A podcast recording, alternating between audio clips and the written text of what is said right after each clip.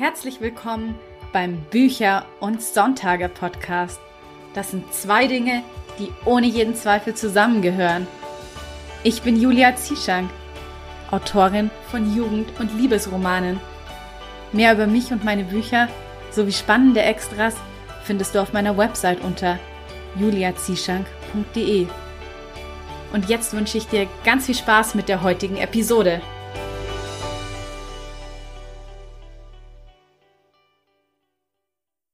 Der heutigen Episode dreht sich alles um Exposés.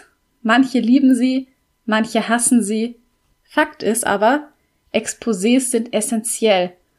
Und zwar nicht nur für die Verlagsbewerbung, sondern auch, um bei Agenturen unterzukommen.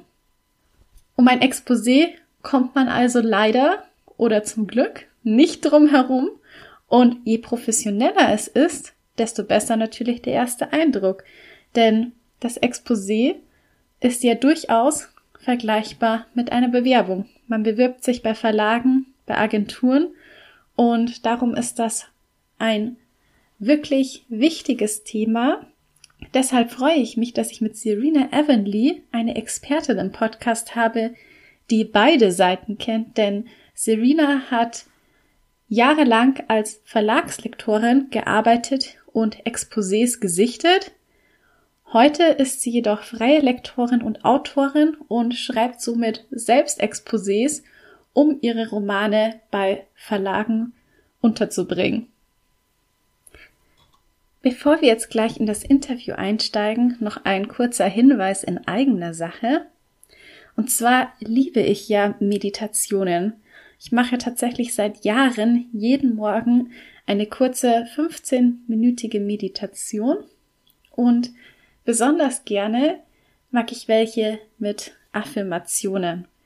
Leider habe ich bisher noch keine einzige entdeckt, die wirklich auf das Schreiben bezogen ist und die Kreativität ins Fließen bringt und vor allem darauf sich fokussiert, dass man in den Schreibfluss findet. Und deshalb habe ich einfach mal eine eigene Meditation erstellt mit ganz vielen kraftvollen, schreibbezogenen Affirmationen, die dafür gedacht ist, dass du sie dir täglich entweder morgens oder abends oder bevor du mit dem Schreiben loslegst, anhörst, denn sie ist wirklich kurz, gerade mal sechs Minuten lang. Und in diesen sechs Minuten, da kannst du dich mit dir selbst verbinden und deinen kreativen Flow entfesseln, sodass du leichter in den Schreibfluss findest und gleichzeitig verbunden bist mit deiner Inspiration und Schöpferkraft. Wenn du jetzt Bock auf diese Meditation hast, die dir dabei hilft, leichter in den Schreibflow zu finden und dich mit deiner Inspiration zu verbinden, dann schau mal bei mir auf Patreon vorbei. Den Link findest du wie immer in den Show Notes zur heutigen Episode. Und damit würde ich sagen, legen wir jetzt mal los mit dem heutigen Interview, in dem wir die Frage beantworten, wie schreibt man ein Exposé für einen Roman? Hallo Serena, ich freue mich sehr, dass du heute bei mir im Podcast mit dabei bist. Ich habe dich ja über deine Website herzensbücherschreiben.de entdeckt, weil du da sehr viele hilfreiche Blogartikel teilst. Vielleicht magst du einfach mal dich vorstellen und was du, was du alles so anbietest, was du so machst. Mhm, gerne. Ja, also ich bin mittlerweile freie Lektorin und biete deswegen halt so das klassische Lektorat an, wobei das meistens ausgebucht ist, muss ich schon mal sagen. Aber davon abgesehen schreibe ich auch Klappentexte oder noch Leseproben, Probelektorate ähm, und fertige halt auch Exposés an oder prüfe die, wenn das gewünscht ist. Und ähm, zusätzlich bin ich auch noch selbst Autorin, sowohl im Self-Publishing als auch bei einem äh, großen Verlag, also bei Penguin. Und vorher war ich auch noch ähm, Lektorin bei einem großen Publikumsverlag und mein Volontariat habe ich in einem Kinder- und Jugendbuchverlag gemacht. Allerdings war ich da im Online-Marketing. Sehr interessanter Werdegang auf jeden Fall. Und du hast jetzt eben auch schon das Thema Exposé erwähnt, worum es ja auch heute geht. Und du gibst ja dazu auch, glaube ich, Online-Vorträge. Ähm, ja, also nicht unbedingt online, da habe ich nur so meinen kleinen Mini-Kurs, weil ich habe auch einen YouTube-Kanal. Und ähm, dazu gehört auch mein kleiner Minikurs zu Exposés. Aber ähm, ich gebe auch immer mal wieder, habe ich zum Beispiel auf der Leipziger Autorenrunde gemacht, ähm, so einen Vortrag zum Exposé und auch bei der Love Convention, die in München war letztes Jahr, da habe ich auch was zum Exposé ähm, gemacht, weil ich halt gemerkt habe, auch in meiner Tätigkeit als freie Lektorin, dass es da noch sehr, sehr, sehr viele Fragen immer zu gibt. Und deswegen dachte ich mir, kann ich da ja mal ein bisschen was zu machen. Exposé schreiben ist ja oftmals bei uns Autoren nicht so beliebt. Mal Hand aufs Herz, wie gerne schreibst du denn Exposés? Ja, das hören die Leute immer nicht so gerne. Aber ich mache es ehrlich gesagt total gerne.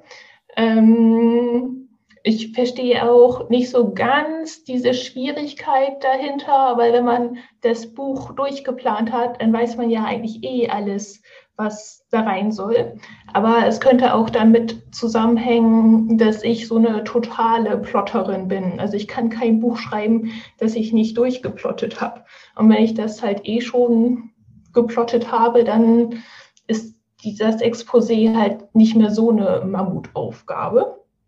Ähm, aber zugegebenermaßen fällt es mir auch leichter, andere bei ihren Exposés denn zu unterstützen, diesen Feinschliff zu geben, als dann meine eigenen Exposés zu schreiben. Ja, jetzt hast du es eh gerade schon angesprochen, wenn man natürlich gerne plottet, dann ist Exposé-Schreiben nicht so ein Problem. Ich muss ja ehrlich sagen, ich bin eher so ein Discovery-Writer, also ich plotte inzwischen schon mehr als früher, aber darum mache ich es immer nicht so gerne, weil ich immer das Gefühl habe, wenn ich vorher schon bis ins kleinste Detail das alles so ausarbeite, dass ich mir dann manchmal ein bisschen mh, hm, die Überraschung beim Schreiben selber wegnehme. Ja, aber so bis ins letzte Detail muss man ja gar nicht gehen. Ähm, oft ist es sogar besser oder einfacher, das Exposé zu schreiben, wenn man das Buch so halb fertig hat, weil sonst will man später oft so 10.000 Details noch reinbringen und dann wird das Exposé viel zu lang. Deswegen muss das nicht vollkommen widersprüchlich sein. Ja, das ist vielleicht wirklich ein guter Tipp, wenn man schon so ein bisschen in der Geschichte drin ist, aber es noch nicht alles geschrieben hat, dann das Exposé zu schreiben. Genau. Und das kann dann auch der Geschichte wieder helfen, weil es kann ja auch motivieren, wenn man halt zumindest so eine grobe Richtung schon mal vor Augen hat, wo es hingeht. Das stimmt, ja. Was mich jetzt interessieren würde, ist, ich würde gerne, bevor wir jetzt aufs Exposé im Detail eingehen, erstmal andersherum anfragen und anfangen. Und zwar, was sind denn so typische Fehler, die dir bei Exposés immer wieder auffallen? Ähm, ja, also ich denke mal, da berichte ich denn am besten aus meiner Zeit als Lektorin bei dem Verlag. Mm, und der allergrößte Fehler, ähm, das ist, glaube ich, das Bekannte, man hört ja immer von diesem Stapel unverlangt eingesandter Manuskripte. Und das kann ich jetzt übrigens nur aus Hörensagen berichten, weil dieser große Stapel kommt gar nicht bei den LektorInnen unbedingt an, weil der größte Fehler kann super schnell aussortiert werden und das machen dann meist die Assistentinnen und zwar ist das das, was eingesandt wird, was der Verlag gar nicht veröffentlicht. also es klingt vollkommen logisch. Ich hätte auch nicht gedacht, dass es so viel ist. Aber ich weiß aus sicherer Quelle, dass wirklich immer wieder jede Menge ankommt, was halt überhaupt nicht ins Verlagsprofil passt. Es sollen wohl sehr viele ähm, Autobiografien sein. Und mit einer Autobiografie hat man halt nur Chancen, wenn man wirklich was sehr, sehr, sehr Außergewöhnliches erlebt hat. Und auch dann werden die nur bedingt veröffentlicht. Also das, was vielen, glaube ich, selbstverständlich erscheint, dass man vielleicht erstmal guckt, veröffentlicht der Verlag mein Genre denn überhaupt? Das scheint nicht für viele selbstverständlich zu sein oder zumindest für einige nicht. Von daher ist das so die größte Sache. Und ansonsten kann ich sagen, dass jetzt, glaube ich, nichts abgelehnt werden würde, weil irgendwas am formalen Aufbau nicht stimmt. Also da muss man sich gar keine Sorgen machen. Man ist es als Verlag ja gewohnt, dass die ähm, Exposés von verschiedenen Agenturen meistens reinkommen. Und die haben da alle ihren ganz eigenen Stil, die anzufertigen. Und deswegen ist man es gewohnt, dass jedes Exposé anders aufgebaut ist und anders aussieht. Und man würde jetzt niemals sagen, oh Gott, der hat jetzt aber hier nicht das Exposé in Areal Schriftgröße 12 eingereicht, das lehnen wir ab. Ähm, von daher keine Sorge, was das betrifft. Ähm, größere Probleme, also ich habe jetzt ja in einem Genreverlag gearbeitet, deswegen kann ich natürlich auch nur für Genreverlage sprechen. Und da ist es dann natürlich schon problematisch, wenn das Genre nicht eingehalten wird. Ähm, und da liegen dann auch die größten Fehler, würde ich sagen. Also das wäre dann sowas wie, dass ein gewisser Genre-Mix ähm, vorgeschlagen wird. Beispielsweise so ein klassischer Liebesroman, also Liebesromane werden ja eigentlich immer gesucht, aber dann ist es so ein Liebesroman mit so einem Hauch fantastischen Element. Das wird meistens eher ungern genommen, weil dann wird immer gesagt, dass die Buchhändler dann nicht wissen, wo sie es hinpositionieren sollen, weil man nicht weiß, ist es jetzt Fantasy oder ist es ein Liebesroman. Und dementsprechend ungern kaufen die Verlage das ein. Ähm, oder es ist eine Nichterfüllung der Genrekriterien. Also deswegen wäre es auf jeden Fall wichtig, dass man die Genrekriterien ganz genau kennt, indem man schreibt. Ähm, das schafft man dadurch, indem man einfach sehr viel in dem Genre liest. Als Beispiel kann ich vielleicht sagen, dass damals, als ich noch da gearbeitet habe, was jetzt aber auch schon sechs Jahre her ist, wurde zum Beispiel nur Young Adult eingekauft, wenn es mit einer weiblichen Protagonistin war. Und wenn dann ein äh, Exposé eingereicht wurde, wo ein männlicher Protagonist war, dann musste ich schon fast gar nicht mehr weiterlesen, weil klar wurde, also weil klar war, dass es dann nicht eingekauft wird. Also ich habe den natürlich trotzdem noch reingeguckt. Manchmal kann man ja auch so Sachen ändern. Und wenn es jetzt so eine Bomben-Story gewesen wäre, hätte man vielleicht gefragt, könnte man nicht zumindest noch eine zweite Perspektive einbringen oder so. Aber es ist tatsächlich so krass, dass ein falsches Kriterium schon sofort zu einer Absage führen könnte. Ähm, und sonst ist es eher noch so was ganz Allgemeines, was so die Dramaturgie betrifft, dass schon im Exposé erkennbar ist, dass die Geschichte nicht wirklich einen roten Faden hat oder meinetwegen, dass es keinen Höhepunkt gibt, auf den alles hinausläuft. Das war jetzt auf jeden Fall schon mal sehr interessant kann man auch schon wirklich viel für sich mitnehmen. Also, dass man sich einfach mit dem Verlagsprogramm auseinandersetzt, damit das Buch wirklich reinpasst und sich zum Genre Gedanken macht, dass man sich damit eben auch nicht selber Steine in den Weg legt, indem man vielleicht einen zu speziellen Genre-Mix kreiert. Also, es war jetzt wirklich sehr spannend. Dann würde ich jetzt gleich mal fragen, wie ist denn ein Exposé in der Regel aufgebaut? Ähm, ja, also wie ich gerade schon gesagt habe, gibt es da nie, also nirgendwo so ganz konkrete Richtlinien.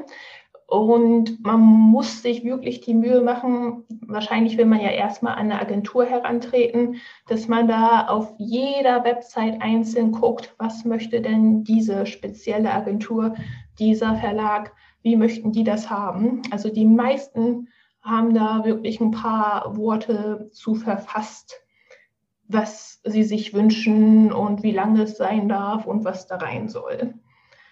Ähm, ansonsten kann man sich es noch generell so ein bisschen wie so eine Jobbewerbung eigentlich vorstellen. Also da würde ich ja auch nicht irgendeine abgefahrene Schnörkelschrift wählen, um mich vorzustellen.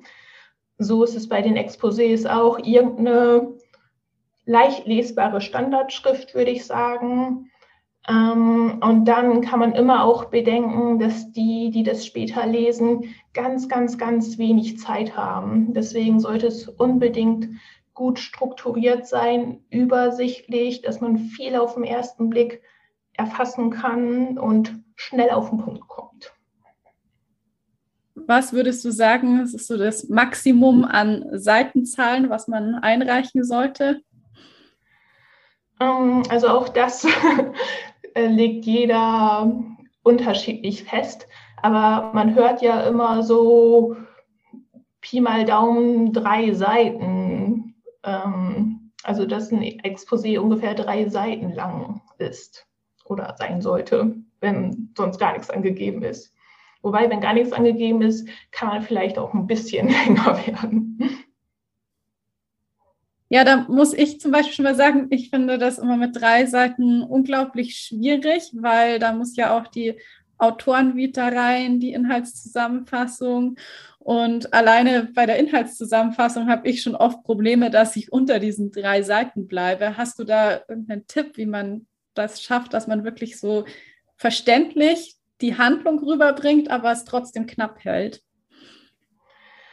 Ähm, ja, also ich finde das auch herausfordernd. Hängt auch so ein bisschen vom Genre ab, finde ich. Also ein Liebesroman kriegt man eher auf drei Seiten als Fantasy, wo man auch noch die ganze Welt erklären muss.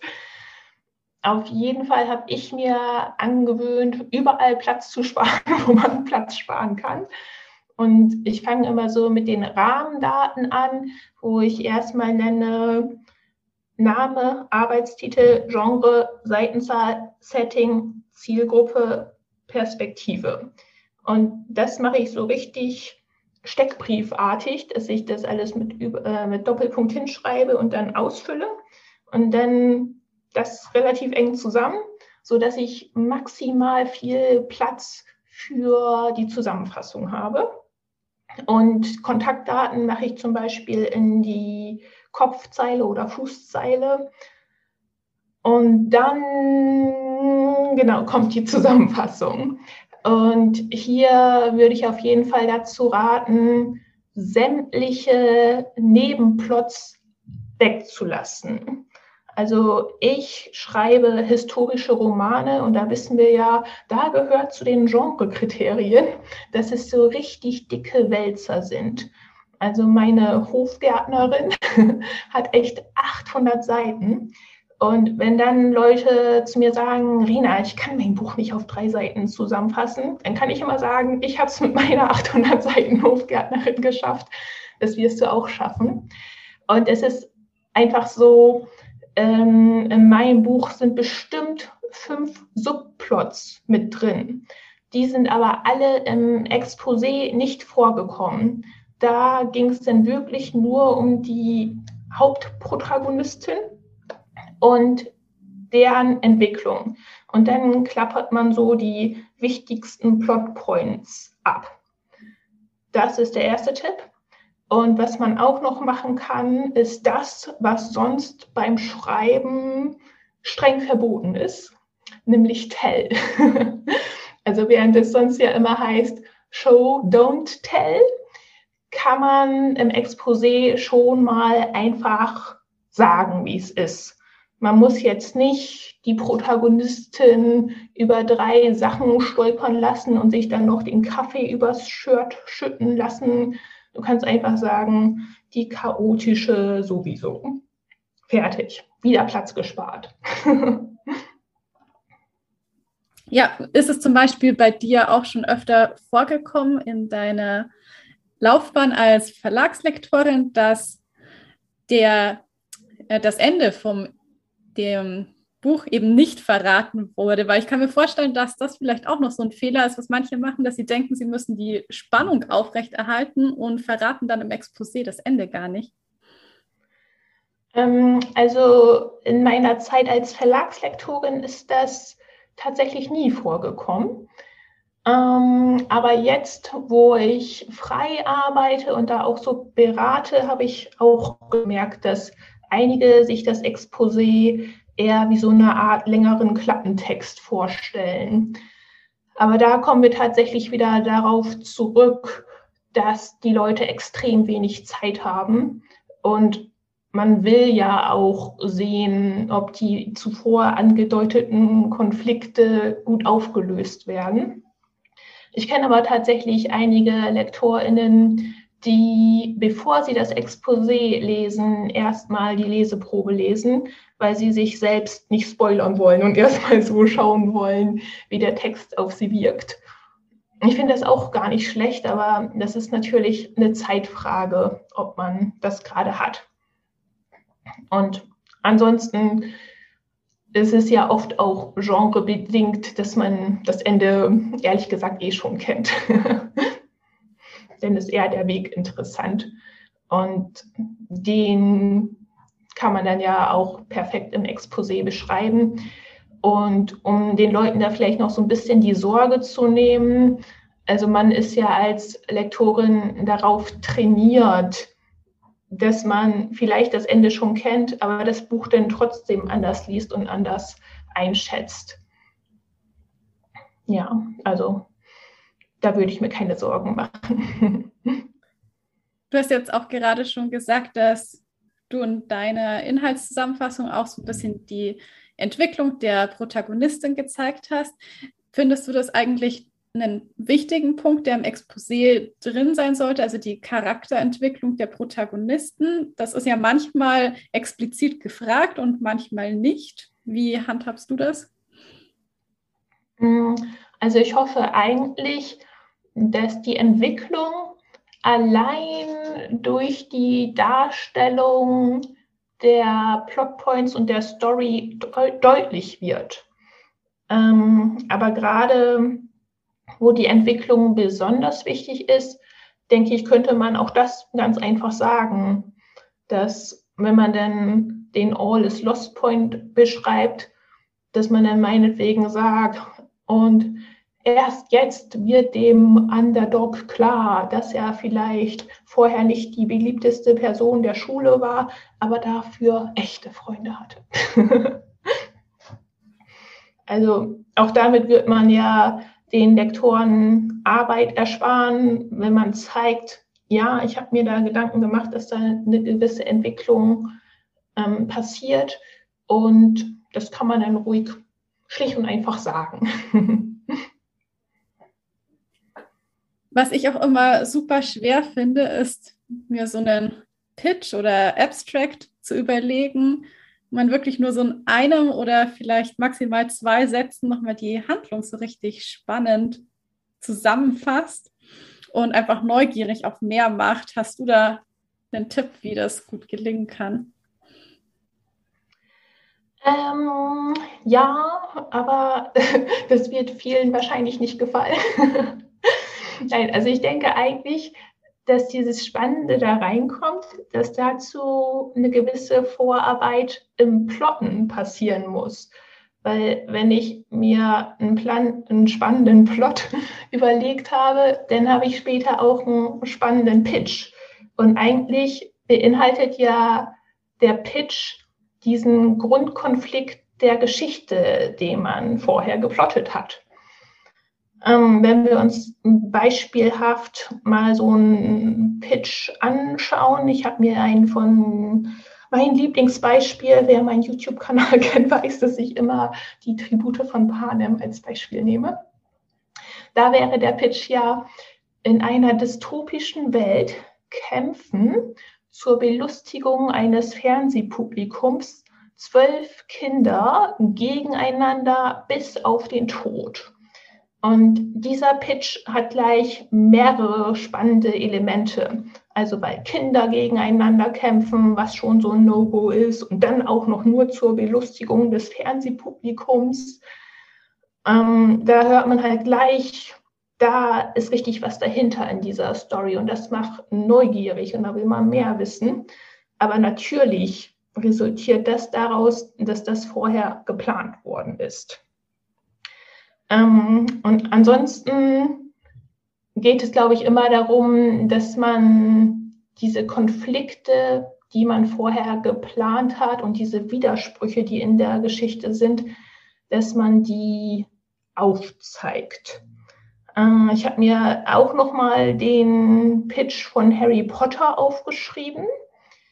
Der wäre ungefähr, keine Ahnung, der Außenseiter Harry Potter stellt fest, dass es neben der Menschenwelt eine weitere voller Magie gibt, in der er kein normaler Junge ist, sondern ein weltberühmter Zauberer, der den mächtigsten dunklen Magier zu Fall gebracht hat.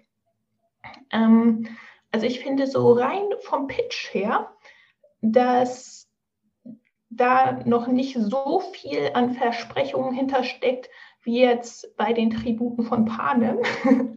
Und das sage ich jetzt, weil ich das beruhigend finde, weil diesen Wahnsinnserfolg hat J.K. Rowling halt durch ihr Worldbuilding geschafft, weil das so stimmig und durchdacht und großartig geworden ist.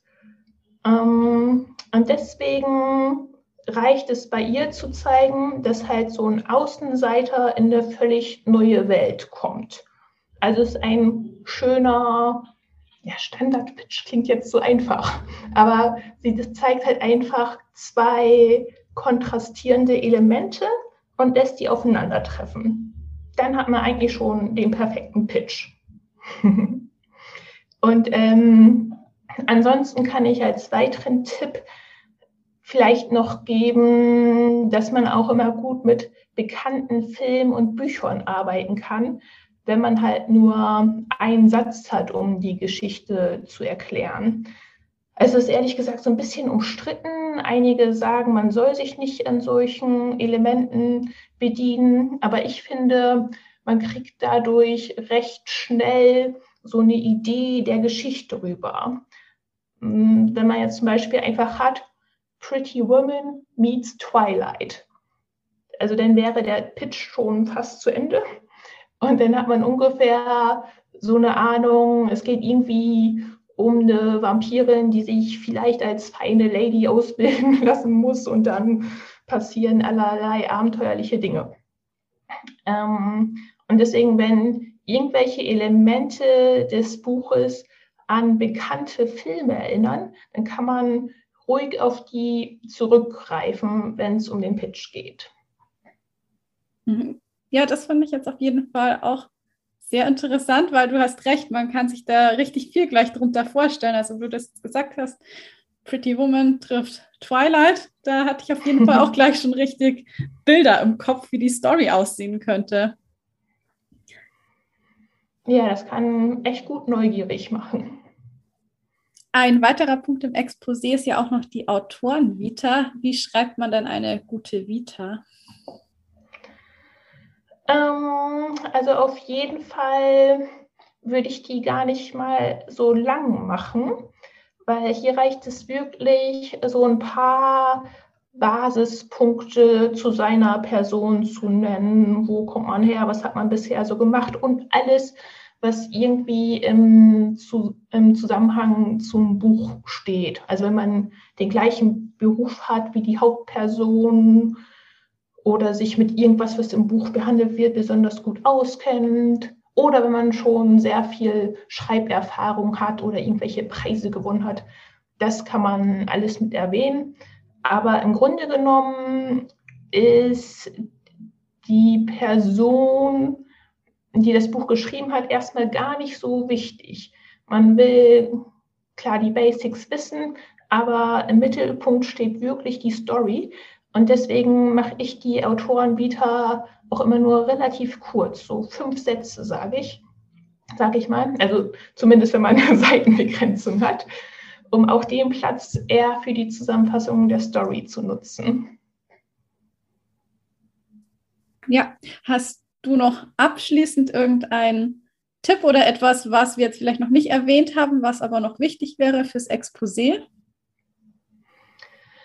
Um, ähm, ja, also ich würde gerne den Leuten noch ein bisschen stärker die Sorge davor nehmen, weil wir im Verlag haben schon oft gescherzt, dass die Leute entweder Exposés schreiben können oder Bücher, weil das ganz oft wirklich so ist, dass man beim Exposé denkt, so, Hä, komisch, was soll das denn sein? Oder irgendwie so ein komisches Gefühl hat, weil es ein bisschen seltsam rüberkam und dann liest man die Leseprobe und denkt so, wow, cool. ähm, oder umgekehrt, super Exposé und dann, wenn es ans fiktionale Schreiben geht, dann denkt man ja so, hm, naja. Deswegen, selbst wenn das Exposé jetzt nicht bombastisch wird, man liest trotzdem die Leseprobe und dadurch kann man dann noch alles wieder rausholen, was vielleicht vorher falsch gemacht worden ist. Und auch wenn man irgendwelche Fehler macht, also jetzt abgesehen davon, dass tausend Rechtschreibfehler im Exposé sind, aber wenn man irgendwas anders macht, als es vielleicht irgendwo empfohlen wird, ich zum Beispiel habe mein Anschreiben gemacht mit sehr geehrte Damen und Herren und habe erst im Nachhinein gelesen, dass man das eigentlich nicht machen soll. Aber ich wurde trotzdem genommen. Und keiner wird ein Exposé ablehnen wegen irgendwelcher Kleinigkeiten, wenn die gepitchte Geschichte dahinter aber eigentlich großartig ist. Apropos Anschreiben, gut, dass du das jetzt nochmal so erwähnt hast. Das Anschreiben ist ja klassischerweise der E-Mail-Text, würde ich jetzt mal sagen, außer man schickt es natürlich per Post ein, das Exposé. Ähm, hättest du da noch irgendwas, was du sagst, das wichtig ist, was man im Anschreiben beachten sollte? Mm, also im Grunde genommen denke ich, es ist tatsächlich nichts falsch damit, einfach sich kurz zu fassen und zu, kurz das Projekt vorzustellen und sagen, dass man das Exposé dazu anhängt. Aber man kann natürlich versuchen, so ein bisschen aus der Masse herauszustechen.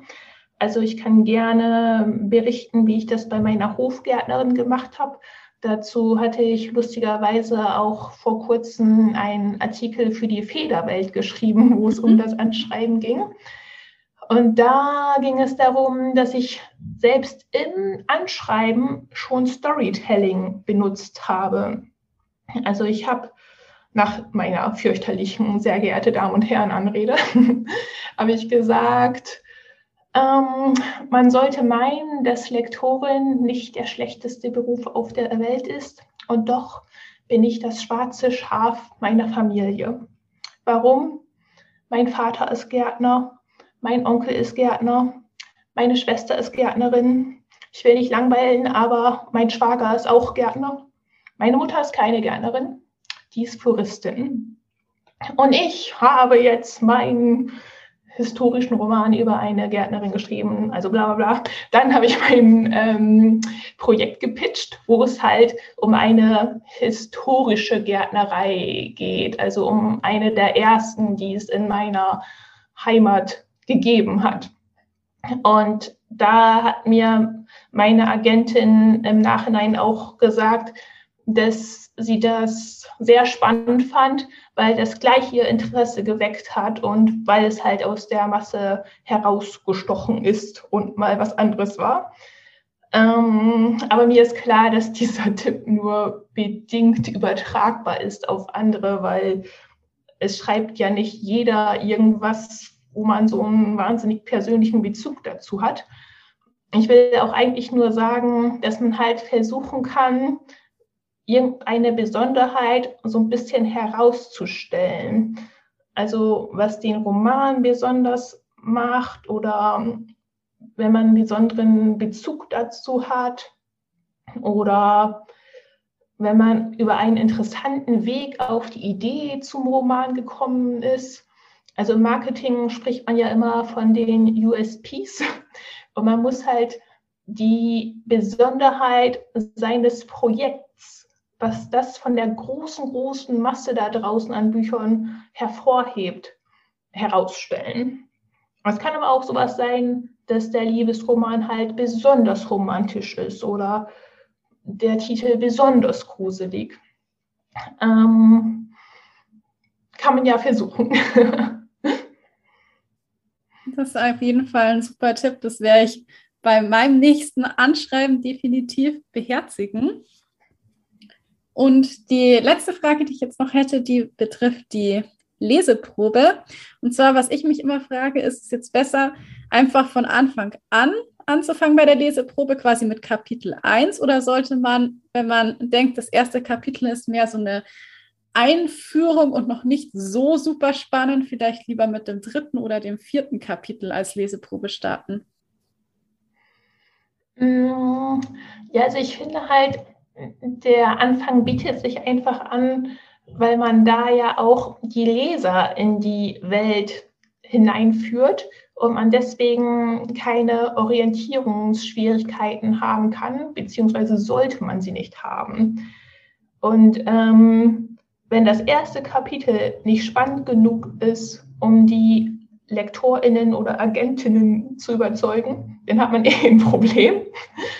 Aber wenn das jetzt wirklich so ist, dass man später noch eine super spannende, super überzeugende Stelle hat, kann man das schon auch machen.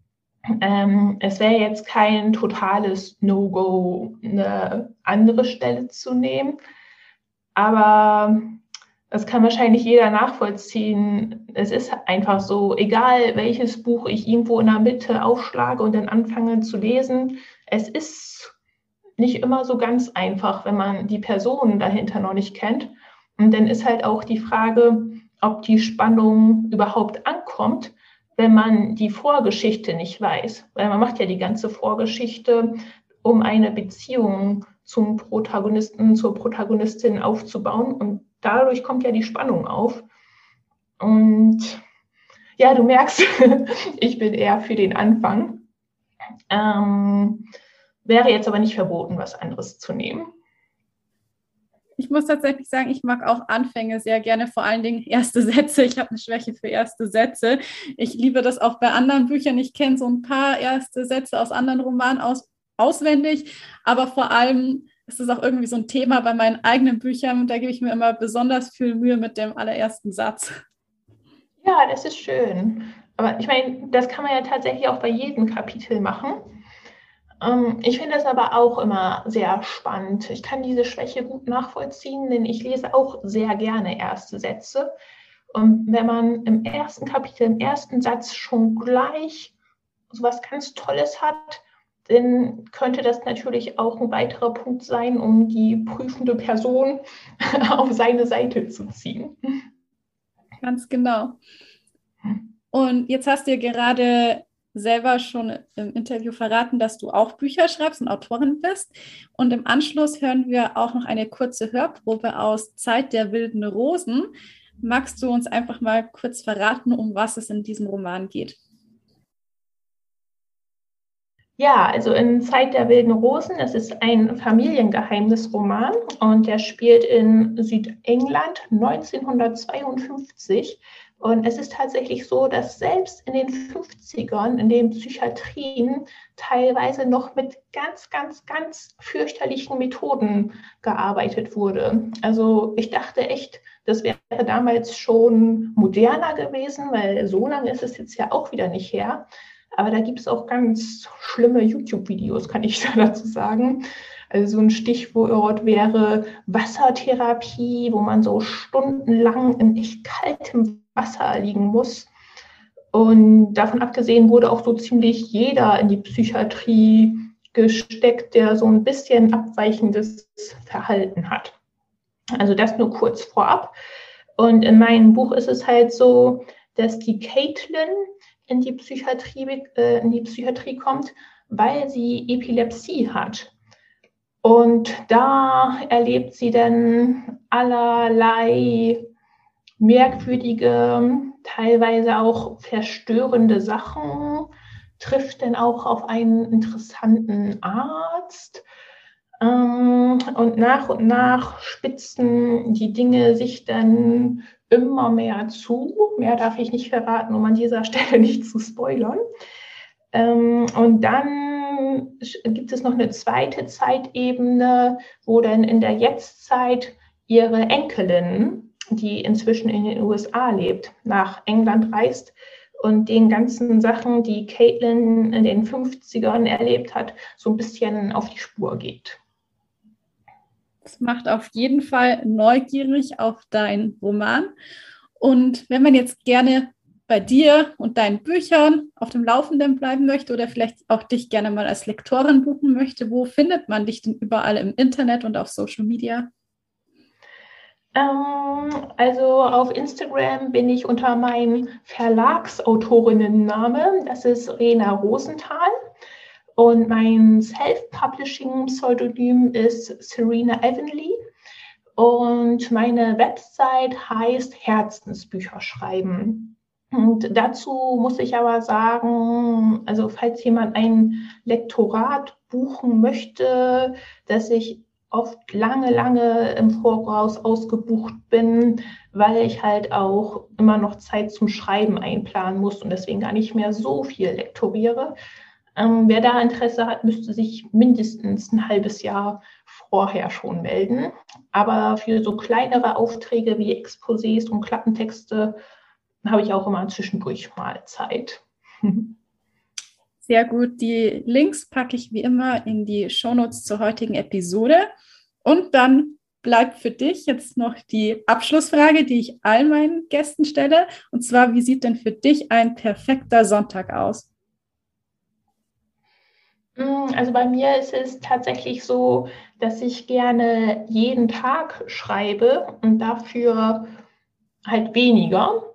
Und deswegen wäre es so, dass ich ausschlafe, dann in Ruhe frühstücke, was Schönes mit sehr, sehr, sehr viel Kaffee, dann erstmal ein bisschen arbeite und am Nachmittag, wenn bestenfalls die Sonne scheint, ja, ich weiß nicht, vielleicht spazieren gehe oder noch so ein bisschen was an der frischen Luft mache. Und abends dann sehr gerne sehr viele Netflix-Serien. Ja, ich finde auch zu einem perfekten Sonntag gehört immer erstmal ausschlafen. Von daher kann ich das sehr, sehr gut nachvollziehen. Und damit würde ich mich sehr herzlich bei dir bedanken, dass du heute hier im Podcast gewesen bist und so viele tolle Einblicke und dein Wissen vor allen Dingen mit mir und den Hörerinnen und Hörern zum Thema Exposé geteilt hast. Sehr gerne. Und nun folgt eine kleine Hörprobe aus Zeit der wilden Rosen von Serena Evanley.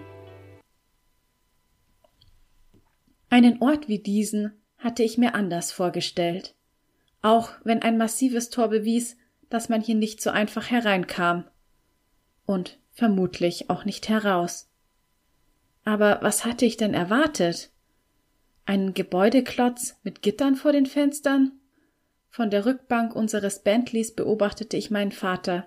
Mit festen Schritten ging er auf das Tor zu, meldete uns über eine hochmoderne Sprechanlage an und kurz darauf schwang es auf. Wie immer hatte er einen dunkelbraunen Anzug an. Fünf Jahre nach Mutters Tod trug er immerhin kein Schwarz mehr, aber über dunkelbraun war er nie hinausgekommen. Als er zum Auto zurückkehrte, warf er mir ein Lächeln zu. Glaubte er wirklich, ich würde nicht bemerken, wie aufgesetzt es war? Da wären wir also endlich. Ich schwieg. Er startete das Auto und die Kieselsteine knirschten unter den Reifen, als er die lange Auffahrt hochfuhr. Das Herrenhaus aus soliden Kalksteinen zeichnete sich vor dem Himmel ab.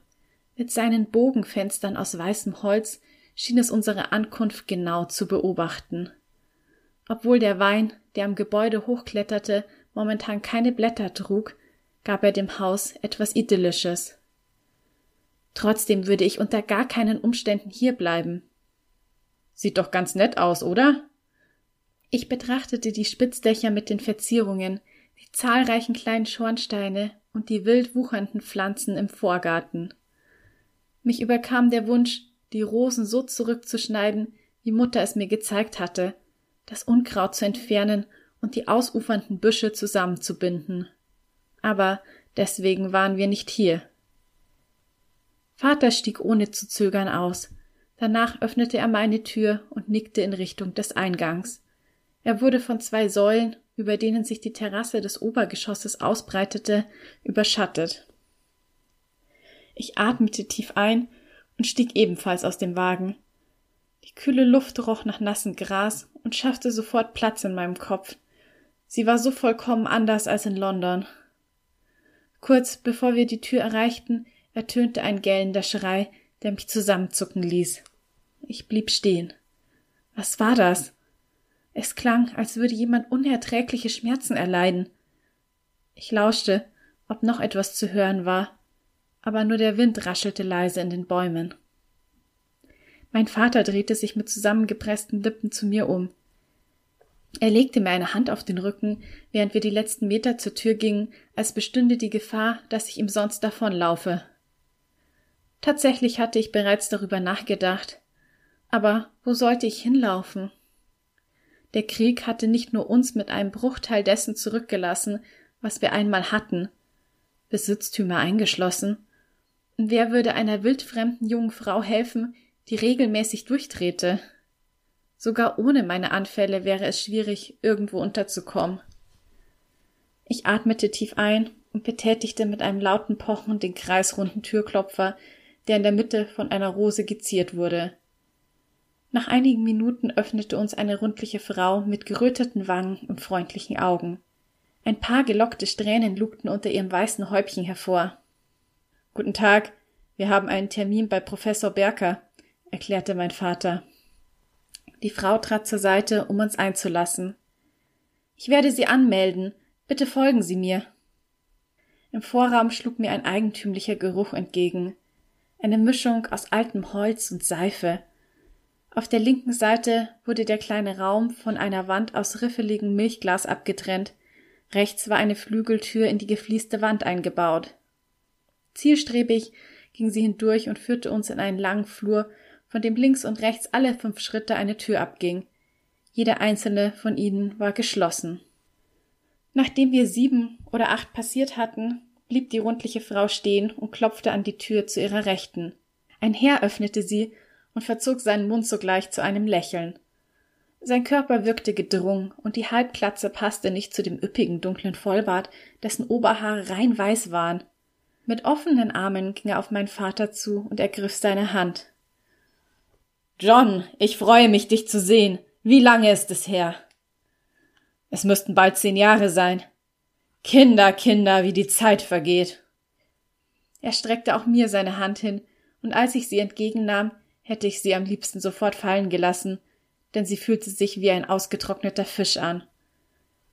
Die Schwester zog sich diskret zurück, und er bat uns, in seinem Büro Platz zu nehmen. Er setzte sich hinter einem dunklen Schreibtisch in einen Holzstuhl mit Lederbezug auf der Sitzfläche, der ihn wie einen Thron wirken ließ. Ich schaute durch das vergitterte Erkerfenster, das hinter ihm lag, und beobachtete, wie die grauen Wolken gemächlich über den Himmel zogen, während sich die beiden unterhielten. Erst als der Name meiner Mutter fiel, horchte ich auf. Es tut mir so leid, was mit Mary passiert ist. Als ich es gehört habe, hat es mir das Herz gebrochen. Mein Vater senkte den Blick. Wir alle mussten Verluste erleiden. Seine Standardantwort, um schnell das Thema zu wechseln. Von meinem Platz aus versuchte ich, die Titel der Bücher in dem schlichten Regal aus Kirschholz zu entziffern. Moderne psychiatrische Methoden in der Anwendung. Psychochirurgie als Verfahren zur Heilung von Wahnvorstellungen. Insulinkuren zur Behandlung von Schizophrenie, eine kontrollierte Studie. Überwiegend psychologische Themen. Keine Überraschung. Und du bist also unser Problemkind? Der Professor sah mich an, als hätte er mir soeben ein Kompliment gemacht. Ich beschloss, nicht zu antworten. Mit zwanzig Jahren empfand ich mich nicht mehr als Kind, auch wenn ich es vom Gesetz aus war. Ja, Caitlin hat seit mehreren Jahren immer wieder diese Anfälle. Seit Mutters Tod, ergänzte ich in Gedanken, aber das ließ er natürlich unerwähnt. Ich hatte ebenfalls keine Lust zu besprechen, in welcher Schockstarre er mich hinterlassen hatte. Ich würde den Geruch des Kellers nie vergessen, in dem ich hilflos alles hatte mit ansehen müssen. In den letzten Monaten hat es sich verschlimmert. So langsam weiß ich mir nicht mehr zu helfen. Vater griff nach meiner Hand und drückte sie kurz. Dabei will ich einfach nur, dass es ihr gut geht. Hm. Professor Berker nickte verständnisvoll. Lächelnd wandte er sich wieder an mich. Na, was machen wir denn mit dir, außer Notschlachten? Umgehend brach er in ein bellendes Gelächter aus. Ich bedachte ihn mit einem angewiderten Blick, doch erst als er Vaters Entsetzen sah, erstarb sein Lachen. Er räusperte sich. Nur ein Scherz, selbstverständlich. Danach rückte er seine Brille zurecht und wurde ernst. Man sagt, dass Epilepsie so alt ist wie die Menschheit. Es gibt mittlerweile verschiedene Therapieansätze. Wir als private Institution können es uns erlauben, nach den neuesten Therapiemethoden zu arbeiten. Ein Luxus, den sich die Sanatorien in öffentlicher Hand nicht leisten können. Mein Blick fiel auf den hölzernen Schädel auf dem Schreibtisch, dessen Oberfläche in viele kleine Bereiche eingeteilt war, auf denen unterschiedliche Namen standen. Ehrgeiz, Fleiß, Hingebung, las ich unter anderem. Professor Berker war meinem Blick gefolgt und strich liebevoll über den Kopf. Phrenologie gehört leider nicht mehr dazu. Es ist ein Erbstück meines Großvaters. Zu seiner Zeit war es modern, von der Schädelform auf den Charakter zu schließen. Heute wissen wir, dass es ganz so einfach nicht ist. Wieder dieses bellende Lachen. Er warf einen Blick auf seine goldene Armbanduhr und stand auf. Kommt, ich führe euch herum. Dabei kann ich am besten zeigen, was Rose Hill zu bieten hat. Sehr gern. Vater erhob sich enthusiastisch und auch ich stand langsam auf. Der Professor führte uns zurück in den Flur und deutete auf eine weiß lackierte Eisentür am Ende des Gangs. Rechts von uns sind die Therapieräume. Dort dürfen wir jedoch nicht stören. Er schlug die entgegengesetzte Richtung ein, und wir folgten ihm in die Richtung, aus der wir gekommen waren. Momentan befinden wir uns im Südflügel. Wir nutzen ihn als Verwaltungsbereich. Das gesamte Personal hat hier seine Räume und die, die auf Rose Hill wohnen, auch ihre Schlafzimmer. In diesem Bereich ist außerdem der Aufenthaltsraum der Schwestern und Assistenzärzte, was momentan allerdings nur einer ist. Wir sind leider etwas unterbesetzt, erwarten aber baldige Verstärkung. Er öffnete die Tür vor der riesigen Flügeltür, durch die wir gekommen waren. Ah, Edmund, hervorragend, sagte er zu einem gut gebauten jungen Mann mit hellblonden Haaren. Darf ich dir John und Caitlin Montgomery vorstellen? Caitlin wird eine Weile bei uns verbringen. Ach ja? Mit wachsamen Echsenaugen glitt sein Blick über meinen Körper und ich zog meinen Mantel enger an mich heran. Was fehlt der Kleinen denn? Professor Berker schien die Bemerkung nicht unangemessen zu finden, sondern lustig. Die Gute leidet an Fallsucht, aber das werden wir schon hinbekommen. Er zwinkerte mir zu. Mit welchen Therapien arbeitet ihr denn hier? Rosehill hat sich den neuesten und wirksamsten Therapiemethoden verschrieben. Seine Stimme klang sehr fachmännisch. Ich halte mich bezüglich medizinischer Entwicklungen regelmäßig auf dem Laufenden und lese die medizinischen Publikationen zum Thema. Deswegen genießen die hiesigen Patienten den Luxus, dass wir sogar Hydrotherapien, also Wasserheilkunde, einsetzen und mit Insulinkuren arbeiten. Künftig wollen wir die Therapieformen auch noch weiter ausbauen. Er holte sich von meinem Vater ein anerkennendes Nicken ab, bevor wir weitergingen und öffnete die Flügeltür auf der gegenüberliegenden Seite des Eingangs. Wir betraten einen riesigen Raum mit mindestens 15 Bogenfenstern. Die himmelblaue Decke wurde von weißen, halbrunden Streben durchzogen und in der Mitte mit dunklen Stuckelementen verziert. Am Ende der Halle gab es sogar eine Bühne. Die wenigen Möbel, es standen nur ein paar Tische und Stühle herum, wirkten verloren. Aber nicht so verloren wie die Menschen hier drin. Wie es weitergeht, erfährst du in Zeit der wilden Rosen von Serena Avonlea. Und das war's auch schon wieder mit der heutigen Episode. Wenn du sie hilfreich fandest, dann teil sie doch gerne mit ein paar Herzensmenschen. Außerdem würde ich mich sehr freuen, wenn du mal bei mir auf Instagram unter Julia Zieschank vorbeischaust und wenn du keine zukünftigen Episoden verpassen willst, dann abonniere den Podcast unbedingt auf Spotify und Apple Podcasts. Und damit bleibt mir nur noch zu sagen, ich hoffe, du schaltest wieder ein, wenn es Zeit ist für Bücher und Sonntage. Bis zum nächsten Mal.